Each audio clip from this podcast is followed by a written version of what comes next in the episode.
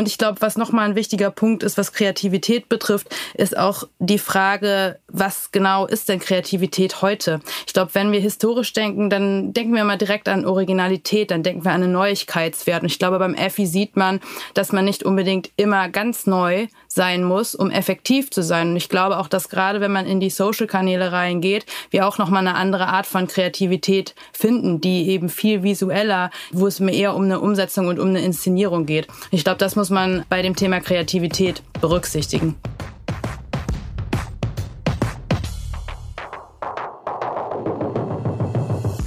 Der Facebook Marketing Talk mit Jin Choi.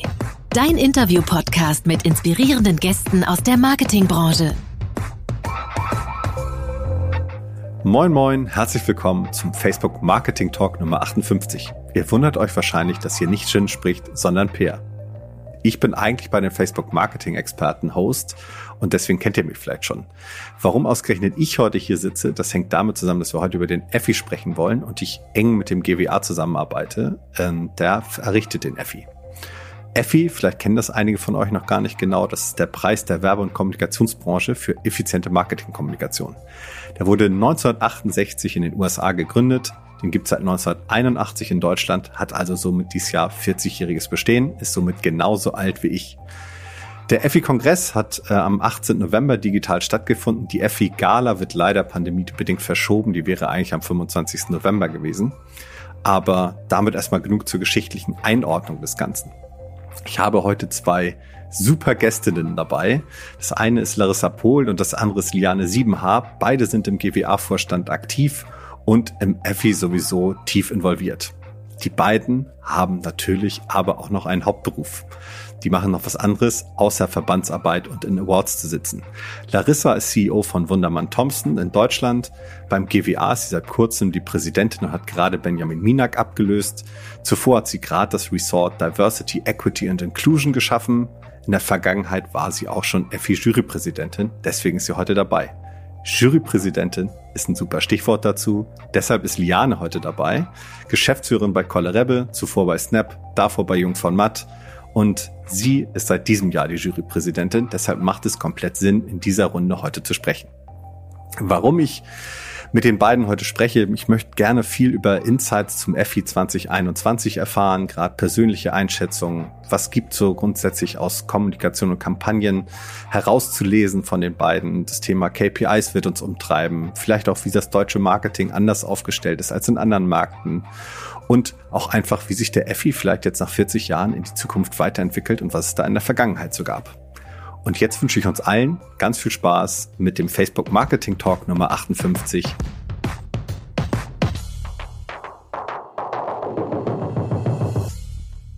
Und damit auch rüber zu euch. Moin Larissa, moin Liane, schön, dass ihr dabei seid. Ich freue mich, dass wir heute über den Effi sprechen.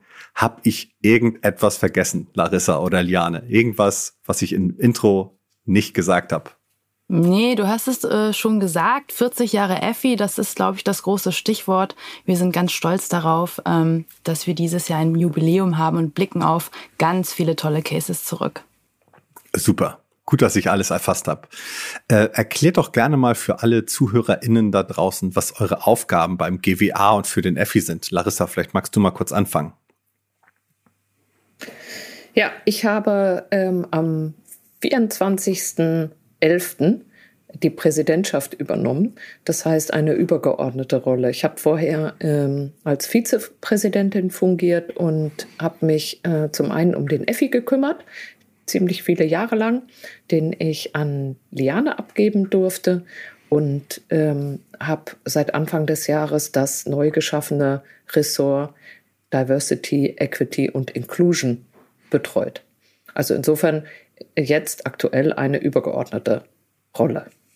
Super cool. Und Liane, du, wie sieht's bei dir aus? Ja, also ich bin ähm, seit äh, diesem Jahr Jurypräsidentin des EFFIs und äh, im GWA-Vorstand auch verantwortlich für den EFFI. Das heißt, ähm, ich kümmere mich darum, auf einer übergeordneten Ebene, wie muss der Effi weiterentwickelt werden. Da geht es zum Beispiel darum zu überlegen, gibt es Kategorien, die neu eingeführt werden müssen? Müssen wir Kategorien ähm, zum Beispiel auch optimieren? Muss man vielleicht die KPIs innerhalb der Kategorien anpassen? Ähm, und der Effi möchte auch eine Lernplattform werden, also da auch zu überlegen, wie kann man das Thema weiter vorantreiben und dann natürlich, wenn es um die äh, Jury-Sitzungen geht, ähm, arbeite ich ganz eng zusammen mit dem EFI-Team, ähm, dabei, die Jury zusammenzustellen. Das ist immer wichtig, dass ähm, wir quasi wirklich eine diverse Mischung aus Agenturen, äh, Mediaagenturen, Marktforschungsunternehmen und ähm, von Kundenseite haben und ähm, kümmere mich eben dann quasi um die ähm, ja, um den Juryvorsitz, ähm, wenn es ja ans, ans, ans, ans Eingemachte geht. Du haust dann auf den Tisch als Vorsitzender, verstehe. Nee, nee, das, das nicht. Also meine Funktion ist eine rein moderierende und da ähm, achten wir natürlich auch drauf. Klar, das dachte ich mir. Du hast eben schon das Thema Diversity in der Jury angesprochen. Das ist vielleicht eine super Überleitung zu Diversity, Equity und Inclusion. Larissa, hast du das Ressort neu geschaffen? Vielleicht kannst du dazu noch mal ein bisschen ein paar Worte irgendwie fallen lassen und vielleicht noch mal sagen, wie das sich gegebenenfalls auf deine jetzige Präsidentschaft irgendwie auswirken wird. Ich glaube, das Thema ist super wichtig und es wird immer wichtiger. Wir sehen es ja in der Presse. Es ist eins der Themen, was ähm, hoch und runter gespielt wird. Wir haben in, äh, in der Werbebranche einen ganz klaren ähm, ein Unverhältnis, will ich mal sagen, zwischen Männern und Frauen in Total. der Führung der Agenturen. Ja, wir sind in der, ähm, in der, äh, in der Basis, also wenn man alle Mitarbeiter anschaut, ist überhaupt kein Problem. Da sind wir sogar mehr Frauen als Männer. Wenn man allerdings weiter in der Führungsebene nach oben geht, ähm, dann sind leider Frauen die Ausnahme. Also Liane und ich beide Nischen, so wie wir hier sitzen. Und ähm, das kann eigentlich nicht sein. Also wissen wir, wir kennen auch die Gründe. Und äh, wir wollten im GWA ein Ressort schaffen, was zum einen Bewusstsein schafft für das Thema und aber auch Hilfestellungen anbietet. Wie komme ich denn dahin? Weil ähm, es gibt natürlich ganz viele, mh, hm, ganz viele Vorurteile will ich es gar nicht nennen, sondern eher ganz viele Meinungen wie, puh, es gibt ja gar keine Frauen und die wollen ja auch alle gar nicht oder da hat sich auch niemand beworben oder bei mir in der Agentur gibt es niemanden so richtig. Und das hat ähm, sehr, sehr viel auch mit angestammten ähm, Wissen und Meinungen zu tun. Und ich rede jetzt hier nur über das Thema Mann-Frau und ich rede noch nicht über Nationalitäten, Religionen, Sexualität und, und, und, was wir noch unter, oder Behinderung, was wir noch unter äh, dem großen Thema Inklusion verstehen. Und vielleicht noch einen Beisatz.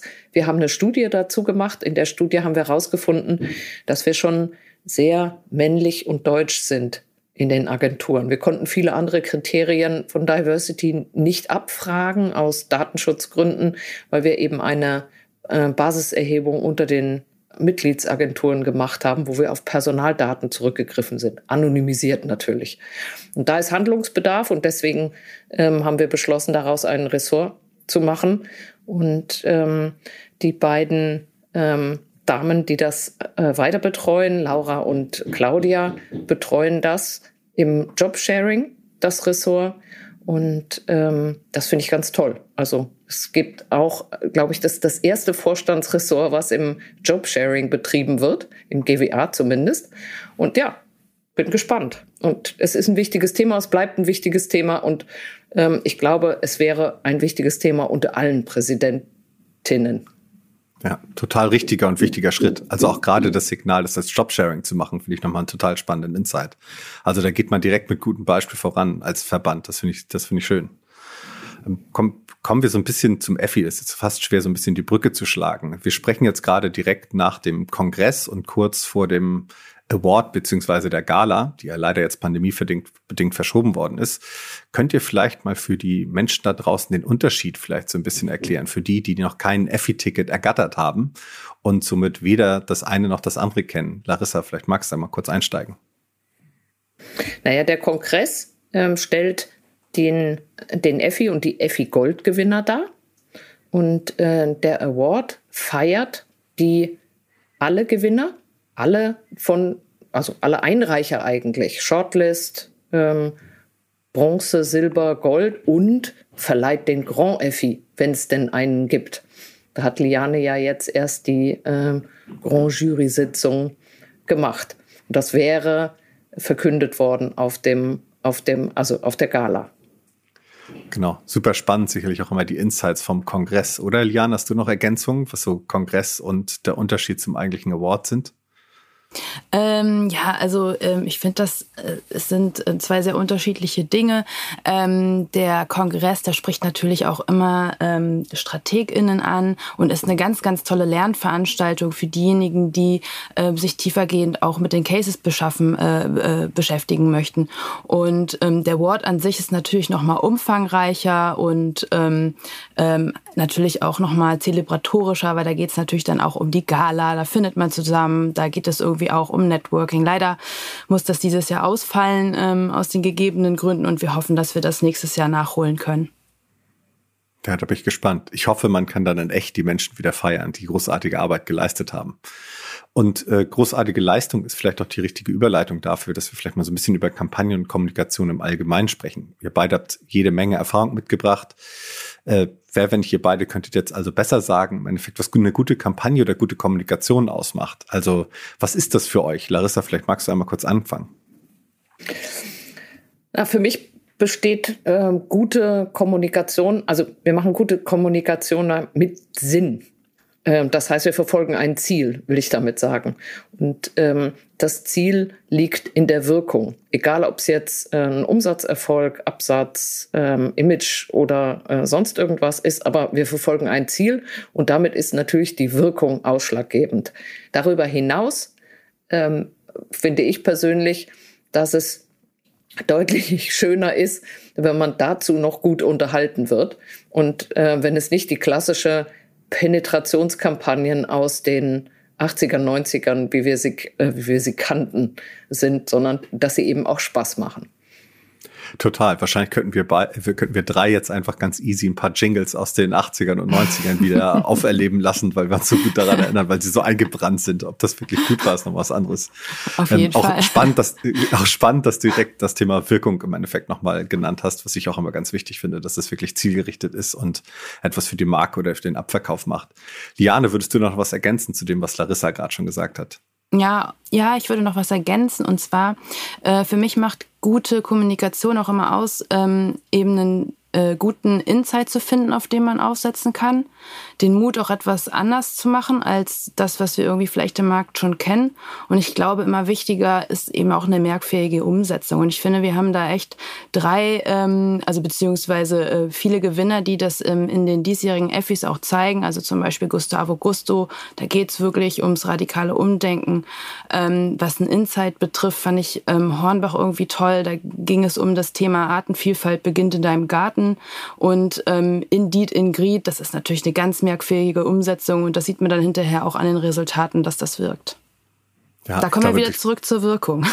ja, total, total. Also genau das Thema Merkfähigkeit, das, das ist das Spannende. Über den Case sprechen wir bestimmt gleich nochmal über Indeed, Ingrid. Ähm, auch das Thema Mut finde ich ganz wichtig. Ne? Das Thema Ausprobieren, das, was man ja eigentlich so typisch deutsch den Menschen nicht so nachsagt, dass wir unbedingt experimentierfreudig wären. Äh, da sprechen wir sicherlich auch später nochmal zu. Wir hatten, wir haben, ich habe mir vorher mal so Zahlen angeguckt. 2020 gab es 107 Einreichungen. Ähm, da sind natürlich eine Menge Cases. Es gibt unterschiedliche Kategorien absoluter Maßstab für Agenturen und Unternehmen, da was beizutragen. Ähm, welcher Case ist euch denn da irgendwie grundsätzlich so richtig im Kopf geblieben dieses Jahr? Die Jury-Sitzungen sind ja noch nicht so lange weg. Welche Marke oder welche Kampagne war das? Liane, vielleicht magst du mal kurz anfangen. Was ist da so dein Highlight dieses Jahr oder Highlights auch? Nenn gerne zwei oder so. Ja, eigentlich die, die ich eben schon genannt hatte. Also ähm, Artenvielfalt beginnt in deinem Garten. Ähm, Indeed Ingrid und Gustavo Gusto. Ich fand, Indeed Ingrid ist ja sozusagen im zweiten Jahr und zeigt halt sehr, sehr schön, wie man durch Kommunikation den Markenwert weiter aufbaut und auch Marktanteile weiter ausbaut und arbeitet mit dem sogenannten Liquid Device, was wir auch schon aus äh, IPA Lemon kennen. Von daher ist das wirklich ein exzellenter Kommunikationscase. Gustavo Gusto durch die Vielfalt, ähm, die äh, ähm, wirklich in allen ähm, äh, Aspekten genutzt wurde. Also vom, von der Erfindung des Produkts bis über Mediastrategie sind sie neue Wege gegangen. Die Headlines, die ähm, äh, Produkte, Texte, die die überall drauf hatten, das war wirklich ähm, neu gedacht und ähm, das bleibt natürlich dann auch hängen. Total. Wir sind, wir sind bei Gustavo Gusto auch aus Verbrauchersicht bzw. Konsumentensicht direkt zwei Dinge im Kopf geblieben. Einmal InfluencerInnen Pizza, dass sie das irgendwie so gelauncht haben, da waren sie ganz groß dabei. Und gerade auch in Pandemiezeiten der Aufruf ganz klar zu sagen, hey, kauf in deiner lokalen Pizzeria oder kauf lokal im Endeffekt in einem Restaurant deiner Wahl ein. Das fand ich waren zwei großartig kreative, unterhaltene, aber auch äh, impact, sicherlich impactvolle Maßnahmen, die sie hatten. Ja, absolut. Ja, sehr gut die Details. Also auch ähm, beispielsweise in Baumärkte zu gehen und dort eben Tiefkühlpizzen Truhen aufzustellen, zu bemerken, dass es da eigentlich kein Angebot gibt und dort ähm, auch in den Regalen präsent zu sein in einer Zeit, wo alle nur noch in die Baumärkte eigentlich gehen konnten, war natürlich auch ähm, sehr schlau und anders gedacht. Ja, schlauer Schachzug. Viel, viel Kreativität an vielen unterschiedlichen Touchpoints. Das hat mir echt gut gefallen. Larissa, hast du zwei Lieblingscases, zu denen du dich irgendwie äußern möchtest, die dir hängen geblieben sind? Na, ich kann vielleicht auf die zwei weiteren Gold-Cases eingehen, die wir hatten. Die äh, Liane hatte ja schon äh, gesagt, Indeed Ingrid und Gustavo Gusto als zwei Gold-Cases. Der hat noch zwei mehr. Ähm, das eine war ein äh, Case aus der B2B-Jury und äh, der, äh, jetzt muss ich mal noch den, den kompletten Namen und richtigen Namen ordentlich sagen. Ähm, European Capital of Culture Chemnitz 2025. Final Bit Book. So, so viel Zeit muss sein. Ähm, was ist passiert? Äh, die Stadt Chemnitz hat sich beworben, europäische Kulturhauptstadt zu werden. Und ähm, dazu musste eine Jury überzeugt werden mit einem Final Bit Book, so heißt das. Und äh, diese Jury besteht aus zwölf Personen und mehr oder weniger aus 90 oder zu 90 Prozent äh, entscheidet dieses Buch über die Vergabe des Titels, weil man eben alle Informationen zusammenfassen muss. Und das war so eine herausragende Leistung, ähm, die die Agentur zusammen mit der Stadt Chemnitz hier aufgesetzt hat, weil sie es geschafft haben, eine Stadt, die jetzt nicht den Ruf hat, ähm, die, ähm, also es gehen wenige Bilder auf, sage ich mal. Und wenn Bilder aufgehen, dann gehen vielleicht nicht die, die schönsten Bilder auf, wenn wir über Chemnitz mhm. reden. Aber die, die Stadt darzustellen, so wie sie ist, nämlich rau, aber herzlich und besonders in dem, was sie tut. Und ähm, und mit diesem Image zu spielen und die guten Seiten rauszuziehen, das hat letztendlich dazu geführt, dass die Stadt ähm, europäische Kulturhauptstadt geworden ist. Also sie hat es geschafft, sich gegen Mitbewerber durchzusetzen. Das ist auch ein ganz, ganz tolles ähm, Kommunikationsbeispiel. Und ähm, der zweite Case oder der vierte Goldgewinner, last but not least, ist Drowned Requiem. Das ist ein äh, NGO, Doing Good Case in der mhm. Kategorie. Und ähm, da geht es im Wesentlichen darum, ähm, also ist ein, ein Film kreiert worden, beziehungsweise eine, ähm, eine Aktion kreiert worden, die das Problem symbolisiert, nämlich das Problem, ähm, wie viele Menschen im Mittelmeer ertrinken. Und was gemacht wurde, ist, dass die Europahymne untergegangen ist. Das heißt, mhm. Euro, äh, Unterwassermusiker, Musikerinnen ähm, von Between Music haben die Ode an die Freude, also die europäische Hymne, ähm, gespielt auf dem Grund des Mittelmeers. Und äh, worum ging es? Es ging darum, ein neues äh, Rettungsschiff ähm, zu äh, erwerben. Und das hat geklappt. 440.000 Euro Spendengelder sind zusammengekommen und das in nur vier Wochen. Und wo man auch sieht, hier hat die Kommunikation und das Marketing seinen Beitrag geleistet, dass so ein wichtiges Projekt umgesetzt werden konnte. Also insgesamt alle vier sensationell tolle Cases neben den Silber- und Bronzegewinnern natürlich äh, und den short gelisteten Cases. Ja, wirklich, also wirklich großartiges Beispiel auch zu zeigen, wie wirksam wirklich Kommunikation sein kann. Also auch gerade in, gerade für NGOs und sicherlich in Pandemiezeiten auch etwas, wo wir mit Kommunikation sicherlich viel, viel tun können. Nicht nur bei politischen Themen, aber da an dem Case sehr, sehr schön gezeigt. Und ich erinnere mich auch daran, wie ich Kontakt zu der Kampagne hatte und auch den Geldbeutel geöffnet habe, damit so ein Schiff zustande kommt. Sehr gut. Ähm, bei den ganzen Einreichungen, die ich so sehe und auch bei den Auszeichnungen, stelle ich eins immer wieder fest, das wäre so meine nächste Frage. Ich ich habe irgendwie immer das Gefühl, aber korrigiert mich da gerne, dass schon primär Agenturen einreichen. Und was ich mich dann frage, ist, warum sind es eigentlich so wenig Unternehmen oder müssten die nicht eigentlich mehr einreichen? Also auch gerade so Startups und Digitalplayer, die eigentlich sehr, sehr stark auf, auf Wirkung setzen. Ähm, wie ist da eure Einschätzung? Larissa, vielleicht magst du da mal was zu sagen. Aus meiner, also warum es so ist, ist, glaube ich, relativ klar. Der äh, GWA ist der, äh, also der Ausrichter des, des Awards ist äh, der Gesamtverband der äh, deutschen Werbeagenturen, wie er in der Ab Abkürzung heißt, also Kommunikationsbranche. Und ähm, Agenturen ähm, als, als Haupteinreicher. Das ist aber eigentlich, ähm, eigentlich schade, ich mache mal so, weil eigentlich muss er der Benchmark sein für effektive Kommunikation. Also ähm, es ist, und wir haben viele Marken, ähm, denen das wichtig ist, dass sie äh, einen EFI, EFI bekommen und dass sie ihre Arbeit, also die Marketingabteilung, die Arbeit, die sie gemacht haben, auch gewertschätzt bekommen. Nehmen wir Marken wie Hornbach, wie Edeka, wie die Telekom und allem an, also viele andere Marken. Trotzdem, ich fände es persönlich gut, wenn wir viel mehr ein Benchmark werden würden und wenn Unternehmen aus sich heraus auch einreichen. Und jetzt mal ganz verwegen gedacht, wenn wir vielleicht irgendwann dahin kommen, dass wir in den KPIs von Marketingabteilungen eine Rolle spielen. Total. Äh, super, interessant. Liana, hast du, hast du da Ergänzungen? Ja, ich glaube, mm, dass wir durch die ergänzenden Kategorien, die wir dieses Jahr eingeführt haben, also Social Media, Influencer Marketing, Performance Marketing, auch nochmal ähm, den Effi geöffnet haben für weitere Player im Markt. Und ich glaube, da ähm, können wir in Zukunft auf jeden Fall auch noch stärker drauf setzen und die ähm, diese Art von Unternehmen motivieren, beim Effi einzureichen. Es geht ja auch im Endeffekt immer darum, ganz starke Signale in den Markt zu senden. Ne? Also wie wichtig Marketing ist, Marketing und Kommunikation und dann auch noch zu zeigen, was ist da eigentlich das, was am allerbesten funktioniert.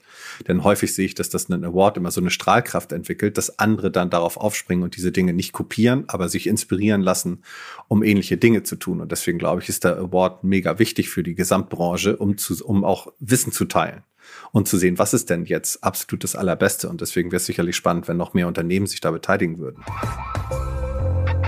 Bei Lob, Kritik, Anregungen oder Rückfragen, die ihr vielleicht habt, äh, schickt uns gerne eine Mail an das Facebook-Update at fb.com. Und äh, wenn euch der heutige Talk gefallen hat, abonniert uns gerne, falls ihr das noch nicht gemacht habt. Und lasst uns gerne eine Bewertung da bei iTunes. Das hilft uns, äh, besser zu werden und dass wir eine höhere Sichtbarkeit haben. Alle Kampagnen sind ja in irgendeiner Form KPI getrieben. So, auch unser Podcast, der keine Kampagne ist. Welche KPI, KPIs schaut ihr euch denn beim EFI so an? Und ähm, gibt es da Unterschiede pro Kategorie? Vielleicht könnt ihr da mal einen Einblick gewähren. Ich glaube, ganz, ganz viele Menschen haben halt noch nie in so einer Jury gesessen und sind vielleicht auch neugierig, worauf sie achten sollten, wenn sie was einreichen. Liane, du als aktuelle Präsidentin, vielleicht magst du kurz was dazu sagen zum Thema KPIs und Kategorien. Ja, klar, sehr gerne. Also ähm, KPIs schauen wir uns entlang des Funnels an. Ähm, es gibt so eine riesen äh, Tabelle, die wir immer zeigen, wenn wir ähm, früher in die FI-Workshops einsteigen, ähm, die immer aufzeigt, welche KPIs man nutzen kann und welche man ähm, sozusagen eben auch für verschiedene Kategorien einsetzen kann. Das geht halt eben von Werbeerinnerung bis äh, Conversion, Cost per First Order und ähm, je nachdem, wo man einreicht, äh, stehen natürlich auch unterschiedliche KPIs im Fokus. Das heißt, wenn man in der Brand Image Kategorie einreicht, dann muss man natürlich auch zeigen, dass man nachhaltigen ähm, Effekt für die Marke geschaffen hat und eben ähm, Brand Image Werte ähm, wirklich auch in den Fokus stellen. Bei Brand Activation wiederum spielen vielleicht Brand Image Werte eine eher untergeordnete Rolle, aber da geht es dann eher um den Abverkauf, ähm, weil das ist meistens ähm, sind es Promotion Kampagnen, ähm, kurzfristige Abverkaufskampagnen mhm. und äh, bei Social Media, also also wir haben ja ähm, zehn äh, Zielkategorien und zwölf Disziplinkategorien. Wenn man jetzt beispielsweise bei Social Media einreicht in einer Disziplinkategorie, dann geht man wiederum ein bisschen anders ähm, ran. Da hat man ja andere Dinge wie Brandlift Studies vorliegen und ähm, ja, kann halt eben ein, eine andere Klaviatur an KPIs nutzen. Ja, spannend, wie die Komplexität, die sich da auch ergibt, wenn du allein schon sagst, wie viele Kategorien und Sub Subkategorien es dann an der Stelle gibt. Larissa, hast du da noch eine Perspektive drauf auf das Thema KPIs, die man sich so anschauen kann und die Härte vielleicht? Ja, ich glaube, was wichtig ist, ist, KPIs verändern sich über die Zeit beziehungsweise hm. es kommen neue dazu. Also wenn ähm, früher hätte man nicht in Eyeballs oder sowas gemessen und ähm, und die Reichweite wäre eine ganz andere gewesen. Oder alleine ähm, Facebook. Ähm, Kontakte oder mhm. Conversion Rates und, und, und die hat es halt früher nicht gegeben und es gab natürlich im Laufe der Zeit immer wieder Diskussionen, welche KPIs sind denn die richtigen und immer wieder auch die Bitte, könnt ihr nicht Standard-KPIs pro Kategorie entwickeln? Und ähm, das ist, glaube ich, muss man sich in der Zeitfolge angucken, dass sich KPIs auch verändern und das herausragende Arbeiten vielleicht auf ganz anderen KPIs äh, funktionieren. Also nimm deinen äh, oder euren Podcast jetzt, der funktioniert einfach auf völlig anderen KPIs als die vier Goldgewinner, äh, die wir gezeigt haben. Und da kann man eben eine Stadt Chemnitz, ähm, ein Seerettungsboot und Gustavo Gusto und äh, Indeed nicht über einen Kamm scheren, weil sie unterschiedliche ähm, Zielsetzungen hatten und die auch unterschiedlich erreicht haben, aber alle eben herausragend. Total. Also ich glaube, es gab auch noch nie so unterschiedliche Unternehmen. Also ein Sale für einen FMCGler ist was vollkommen anderes als eine Subscription für Spotify oder sowas. Also auch alleine, was es da für eine Vielzahl an Unternehmen mit unterschiedlichen Geschäftsmodellen gibt und dann natürlich noch in unterschiedlichen Reifephasen, in denen dann auch wieder ganz andere äh, Metriken und KPIs dann im Endeffekt zählen. Ja, das da würde ich gerne noch ja? einen Zusatz machen. Das ist nämlich der Grund, genau das, was du gerade sagst, warum wir die Kategorien geändert haben und aus Branchen rausgegangen sind, weil es etwas völlig anderes ist, ob ich eine Social-Media-Kampagne, eine Markteinführungskampagne oder eine ähm, ja, irgendwie eine Markenrenovationskampagne für ein FMCG-Produkt oder sowas mache. Also es ist einfach ein Unterschied. Und deswegen weil die Frage auch immer so gerne kommt, äh, keine Branchenkategorien, die Branche wird erhoben, aber es zählt eben, was war die Zielsetzung. Ja, das macht total, macht, glaube ich, total Sinn. Also jetzt gerade aus der Diskussion merkt man nochmal, wie schlau eigentlich dann dieser Move war, das, das zu ändern und nicht irgendwie in Branchen zu denken. Weil es da auch viel zu viele Challenger-Brands gibt. Schauen wir uns Gustavo Gusto an, die dann vielleicht gegen einen Dr. Oetker und Wagner im Endeffekt im Wettbewerb stehen und Dr. Oetker und Wagner können sicherlich auch tolle Effi-Cases einreichen, aber mit ganz anderen Zielsetzungen, als es das, was, als es das ist, was Gustavo Gusto derzeit hat.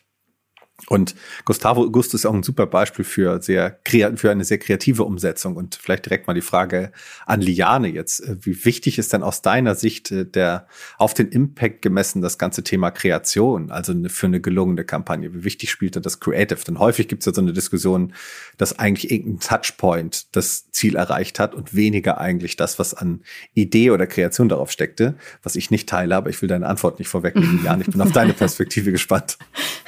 Ja, also Kreation ist äh, meiner Ansicht nach sehr essentiell.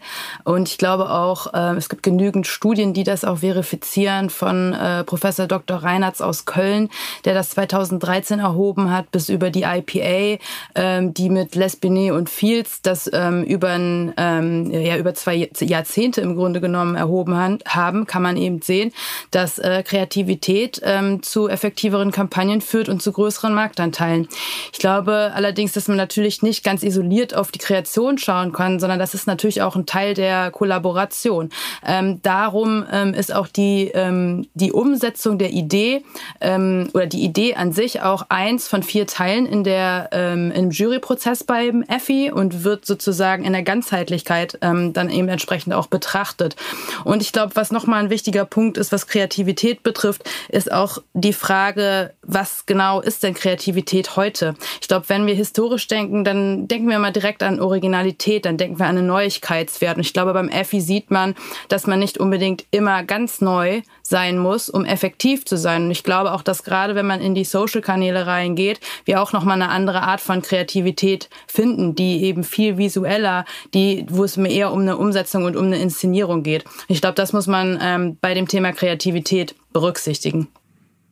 Ja, das denke ich auch. Ich denke, über das Thema Kreativität könnten wir wahrscheinlich alleine schon anderthalb Stunden sprechen, was das im Jahr 2021 und später bedeuten wird, weil es sicherlich auch in Prozesse, Produkte und sonst was weiter reingehen kann. Jane, ich habe ein Zitat von dir gefunden. Das ist immer gemein, wenn man so Zitate irgendwo rauspflückt und sowas. Ich konfrontiere dich da jetzt mal direkt mit. Ähm, ich zitiere dich da erstmal. Ähm, es ist immer komplexer geworden, den Erfolg von Kampagnen zu belegen und zum Beispiel klassische Messmethoden mit Brandlift-Studien zu vergleichen und zusammenzubringen. Der EFI kann dabei helfen und aufzeigen, welche KPIs für welches Ziel wirklich Sinn machen. Kannst du das vielleicht nochmal genauer erläutern, was du damit gemeint hast? Ja, also ähm, als ich in der Kommunikation angefangen habe, dann gab es äh, klassische Brand-Trackings. Die waren sehr ausführlich, sehr teuer und man hat die Marke über alle Dimensionen wahrgenommen. Damals fing das ja erst an. Da gab es irgendwie 2008 irgendwie Facebook war neu und da hat man angefangen äh, auf Facebook äh, überhaupt mal zu werben. Aber was man irgendwie im Verlauf der letzten zehn Jahre gemerkt hat, ist ja, dass man halt ähm, Social-Media-Kampagnen, die natürlich auch ein geringeres äh, Media-Volumen dahinter stehen haben, sieht man ganz oft in den klassischen Brand Trackings gar nicht. Das heißt, man hat eigentlich nur in Anführungszeichen die Brandlift Studies von den einzelnen Plattformen zur Verfügung, die aber auch alle separat sind und nicht übergreifend. Also crossmediale ähm, Brandlift Studies werden ja gerade erst eingeführt oder wurden, glaube ich, letztes Jahr erst eingeführt. Ich habe allerdings auch noch keine gesehen. Und ähm, da, da eine Vergleichbarkeit zu schaffen, ist, glaube ich, so der nächste Schritt, an den äh, wir in der Marktforschung irgendwie ran müssen.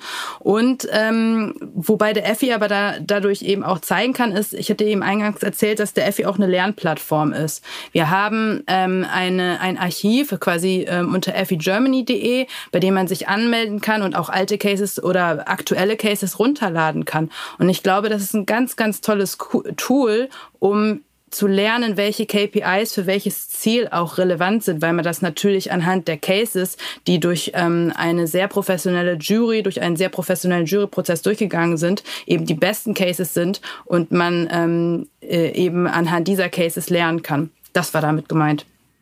Ja, tipptopp, dass man so ein Nachschlagewerk im Endeffekt hat, in dem man sich bedienen kann, um zu schauen, wie kann ich eigentlich genauso smarte Cases schaffen wie andere vorweg schon. Und vielleicht passt das ganz gut, wenn wir so ein bisschen über das nächste Thema sprechen würden. So, was macht gutes Marketing eigentlich im Allgemeinen so aus? Wie ist da eure Perspektive draus? Also gibt es zum Beispiel irgendeine so Art, nach all den Cases, die ihr gesehen habt, äh, kann ich das so wie eine Blaupause anlegen? Gibt es irgendeine so Faustregel für, was gutes Marketing ausmacht? Oder anders gefragt, vielleicht einfach, einfach vorformuliert für euch, gutes Marketing ist für mich. Und Larissa, vielleicht magst du da mal den Satz ergänzen. Das kann ich nicht. Ich kann den Satz nicht ergänzen, weil ich schon einschreiten muss bei dem Punkt, äh, gibt es eine Faustregel oder gibt es, ähm, gibt es irgendwie so ein, das muss ich beachten. Immer dann, wenn du genau das tust, ähm, landest du ja eigentlich genau da, wo du nicht hin willst, nämlich in der nicht ähm, also in der Masse. Das heißt, ähm, die Orientierung an anderen und das Kopieren von ist ja genau das, was gutes Marketing, das ist vielleicht solides Marketing, weil man äh, Dinge richtig macht, aber es ist kein richtig, richtig gutes Marketing. Und ähm, deswegen, für mich ist sehr gutes Marketing natürlich Marketing, das funktioniert, Marketing, das wirkt und ähm, das Zielgruppen sehr gerne, also dass Zielgruppen sich sehr gerne an die Marke binden lassen. Das ist für mich sehr gutes Marketing. Sehr gut. Ich bin froh, dass du das gesagt hast, dass es nicht Schema F gibt, nach dem jeder, nach dem jeder arbeiten sollte. Das, ist, das freut mich, weil ich das auch immer wieder predige, wenn ich danach gefragt werde.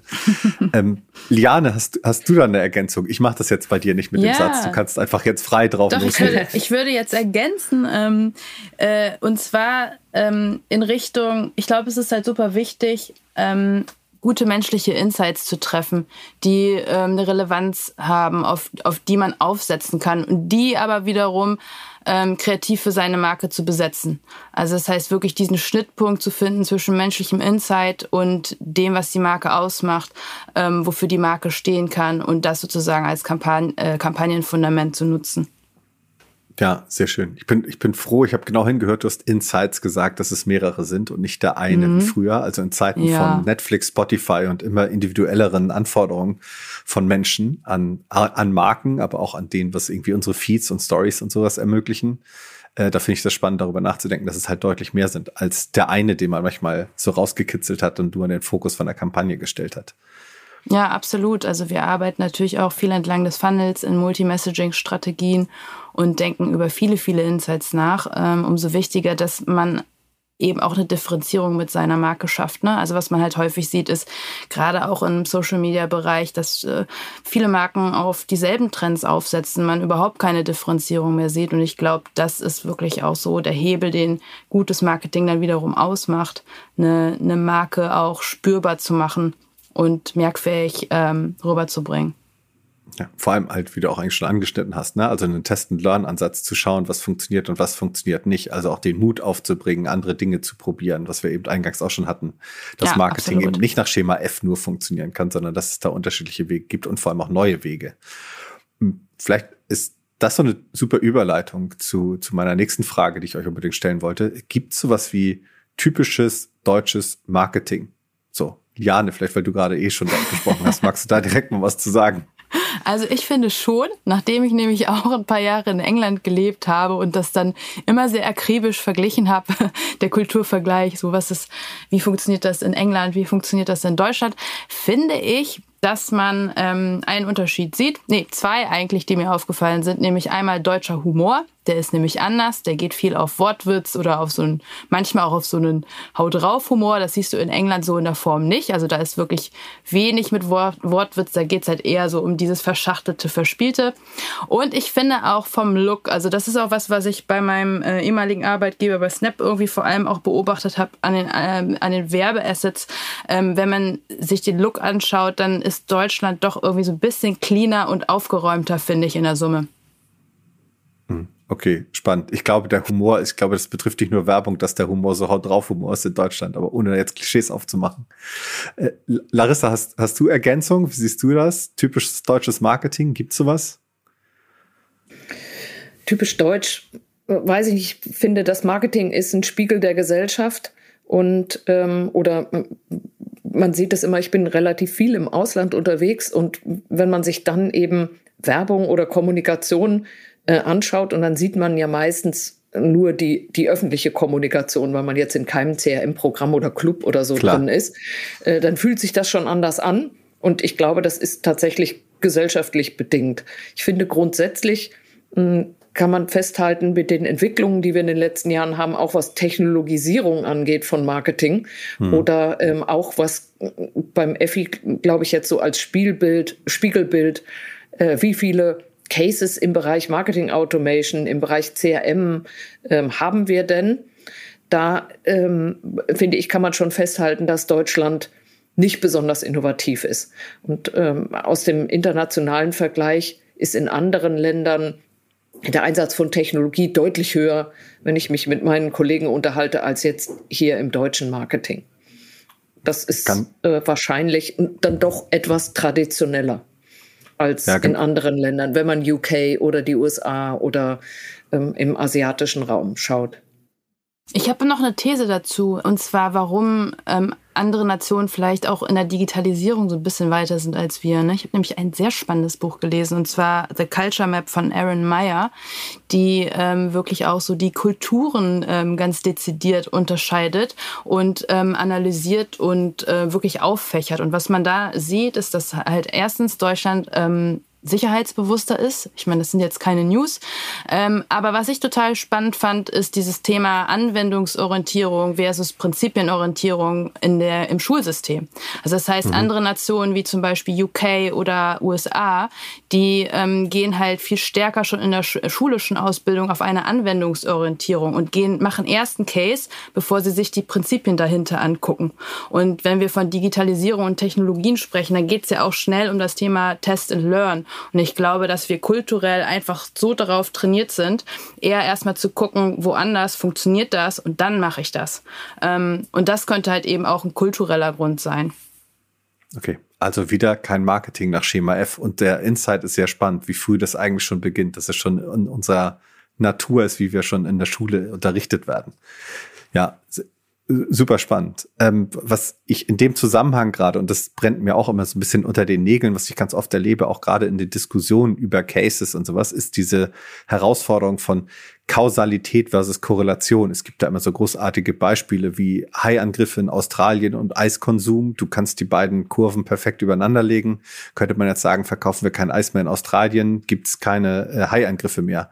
Äh, wie seht ihr das? Ich sehe das häufig, dass das irgendwie mal hier und da mal Cases unterstellt wird. Ähm, Larissa, hast du da eine Meinung zu zum Thema Kausalität, Korrelation?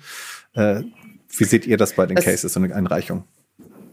Das, also das ist eine der großen Fragen, die die Jury immer hin und her diskutiert. Zum einen, ähm, also mein Lieblingsbeispiel ist ähm, die Rittersport äh, Einhornschokolade, mhm. wo die Frage war, ähm, die mit einem Post beworben worden ist. Und ähm, wo die, die Jury diskutiert hat, was zeichnen wir hier denn eigentlich aus und was ist das, was hier bewertet werden soll? Ist es die Tatsache, dass wir eine Einhornschokolade entwickelt haben oder ist es die Tatsache, dass sie mit einem Post beworben wurde? Und das, ähm, diese Diskussion ist eine der wichtigsten in der Juryarbeit, zu sagen, ich muss mir anschauen, weshalb hat die Kommunikation so gut funktioniert und was soll hier eigentlich ausgezeichnet werden. Und ganz häufig haben wir ein ganz tolles Produkt, super Produkt, was eine Neuheit ist auf dem Markt und was vielleicht auch komplett ohne Marketing und Kommunikation funktioniert hätte. Jetzt mal die These oder die äh, kontroverse Diskussion. Oder wir haben ein Produkt, was durch das also ein tolles Produkt, was durch tolles Marketing noch mal besser geworden ist. Also man nehme äh, Gustavo Gusto als, mhm. als Beispiel, wo die, die Kollegen nachweisen konnten, äh, dass die Kommunikation einen massiven Einfluss hat auf das Gesamtergebnis.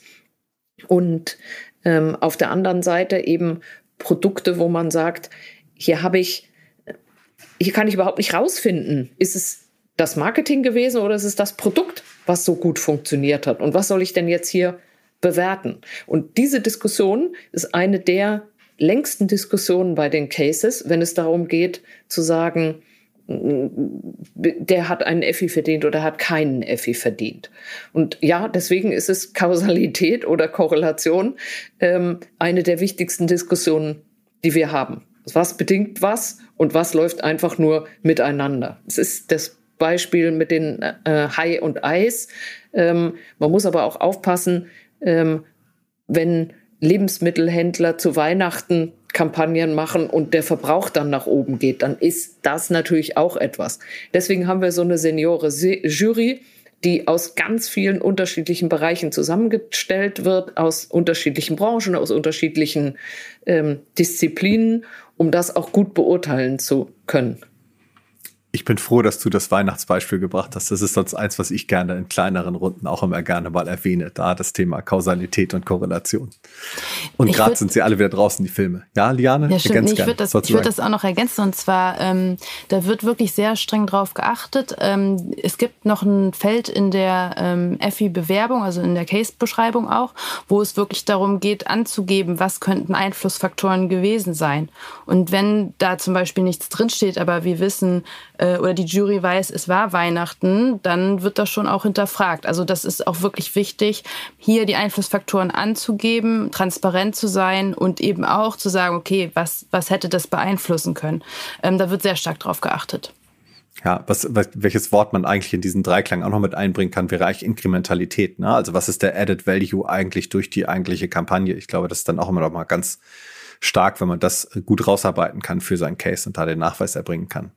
Absolut. Ihr seid jetzt, ihr seid jetzt schon, schon lange irgendwie in der Branche. Habt ihr denn irgendwelche eure größten Marketing-Learnings, die ihr habt? Ich weiß, ich frage nicht nach Schema F, das wissen wir, das wollen wir nicht. Aber vielleicht habt ihr irgendetwas, was ihr sagt, das ist ein gutes Learning, das würde ich gerne den Menschen da draußen irgendwie mal mitgeben wollen. Diana, hast du ein Beispiel?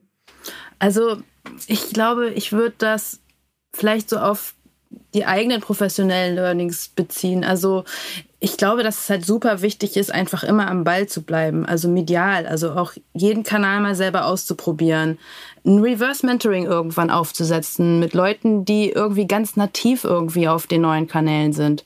Weil sonst ist man relativ schnell auch raus und findet keinen Anknüpfungspunkt mehr. Und ich glaube, gerade wenn man in der Kommunikation ist, ist es super wichtig, das Gespür dafür zu haben, wie tritt, äh, wie sollte eine Marke auch irgendwie beispielsweise auf jüngeren Kanälen ähm, auftreten oder in bestimmten Zielgruppen, bestimmten Subkulturen und sich damit ständig auseinanderzusetzen und dann eben dann wieder Richtung Marketing ähm, Testbalance zu fahren, Dinge auszuprobieren. Ich glaube, das ist essentiell, um nicht irgendwann stehen zu bleiben. Ja, total. Das glaube ich auch. Gerade bei den vielen Touchpoints, die immer hinzukommen und die kommunikativ komplett anders funktionieren. Da gebe ich dir komplett recht. Larissa, hast du noch einen Tipp, was dein größtes Marketing-Learning war, was du teilen wollen würdest? Also ergänzend zu dem, was Liane gesagt hat, was völlig richtig ist und was äh, tatsächlich, was man auch seinen KollegInnen immer wieder ähm, predigen klingt jetzt falsch, aber ähm, was wir fördern müssen, ähm, ist der Aus die Auseinandersetzung mit anderen äh, Medien oder mit neuen Medien und die auch nicht zu vergessen, wenn man zum Arbeiten geht.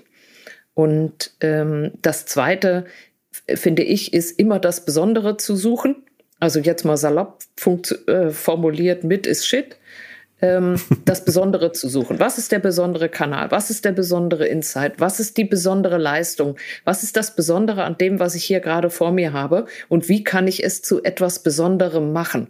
Über eine tolle Inszenierung, über einen guten Insight, über eine gute ähm, Ausspielung, Kanalwahl, aber immer das Besondere zu suchen und eben nicht dahin zu gehen, zu sagen, ja, die anderen machen es genauso oder wer in dieser Branche etwas werden will, der muss TV-Werbung machen und, und, und, sondern eben das Besondere zu suchen. Ja, das, das klingt gut. Das, das Besondere zu suchen, das nehme ich auf alle Fälle mit. Das schreibe ich mir direkt auf den Zettel, das klebe ich mir neben meinen Monitor. Das gilt für so vieles, dass man immer den Kern nochmal rausarbeitet, was eigentlich wirklich das Spannende und Besondere ist. Ganz kurz, wir hatten vorhin über, über die Kategorien, wir hatten die kurz mal angeschnitten. Vielleicht könnt ihr da noch mal ein bisschen was zu sagen. Äh, in welchen Kategorien wird denn äh, Marketing beim FI eigentlich so ausgezeichnet? Also wir haben zehn Ziel- und zwölf Disziplinkategorien. Also zu den zehn Zielkategorien gehören zum Beispiel Activation, Brand Experience und Partnership, Brand Image, Comeback, David vs. Goliath, Doing Good, Evergreen und so weiter und so fort. Ich zähle jetzt nicht alle auf. Und zu äh, den Disziplinkategorien gehören beispielsweise Content Marketing, CRM, Design, äh, Social Media, äh, Marketing Automation und so weiter und so fort. Also so ist es quasi aufgeteilt und man kann einen Case in zwei Kategorien ähm, entsprechend einreichen, nämlich einmal in einer Ziel- und einer Disziplinkategorie. Okay, das, das, das ist wirklich spannend. Das, ich glaube, das macht nochmal für viele deutlich im Endeffekt die Komplexität und auch vielleicht die Möglichkeit, sich jetzt zu überlegen, in was möchte ich denn nächstes Jahr eigentlich genau einreichen? Denn man kann ja auch bald wieder für ein FI einreichen. Absolut. Ja, Larissa wird da, glaube ich, noch was ergänzen wollen. Ja, weil es äh, wichtig ist im Vergleich zu anderen Awards, Kreativ-Awards. Man kann beim EFI nur in einer Ziel- und nur in einer Disziplinkategorie einreichen. Das heißt, wir wollen keinen Award, wo man in zwölf verschiedenen Kategorien einreichen kann, sondern ich kann immer nur so und so einreichen. Es macht auch Sinn, weil wenn ich ein Ziel habe, habe ich ein Ziel und nicht sieben verschiedene, hoffentlich. Ja, das, ich, ja, das hoffe ich zumindest. Auch wenn ich solche Briefings natürlich irgendwie auch kenne, wie jeder andere im Markt, wo so irgendwie die eierlegende Wollmilchsau gebrieft wird. Aber im Idealfall ist es das konkrete Ziel, was gebrieft ist und dann halt auch gemessen wird. Ähm, mich würde interessieren, 40 Jahre Effi sind jetzt rum. Ähm, wie wird sich das Ganze in Zukunft weiterentwickeln? So, was, wie ist da so euer Einblick? Wer zuerst von euch beiden Markt legt los?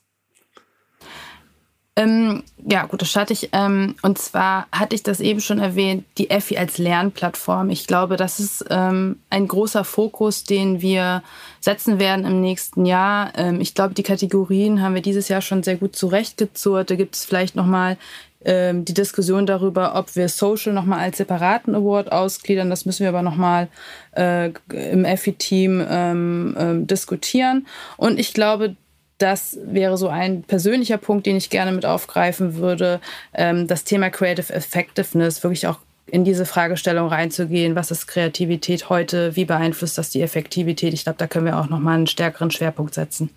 Ja, total spannend. Larissa, wie siehst du das? Wie siehst du die Zukunft des Effis? Ich glaube, dass die Zukunft rosig ist vom Effi, weil das Thema Wirksamkeit ähm, eine viel, viel stärkere Bedeutung kriegt und Messbarkeit ähm, auch viel besser gewährleistet ist. Und ähm, ich glaube, dass der Effi sich an der Zeit anpassen wird und ähm, wir sehen, dass heute, wenn wir neue Kategorien einführen, teilweise wenige Bewerbungen sind, dass sich das über die oder Einreichungen, dass sich das aber über die Zeit verändert. Und äh, das finde ich gut.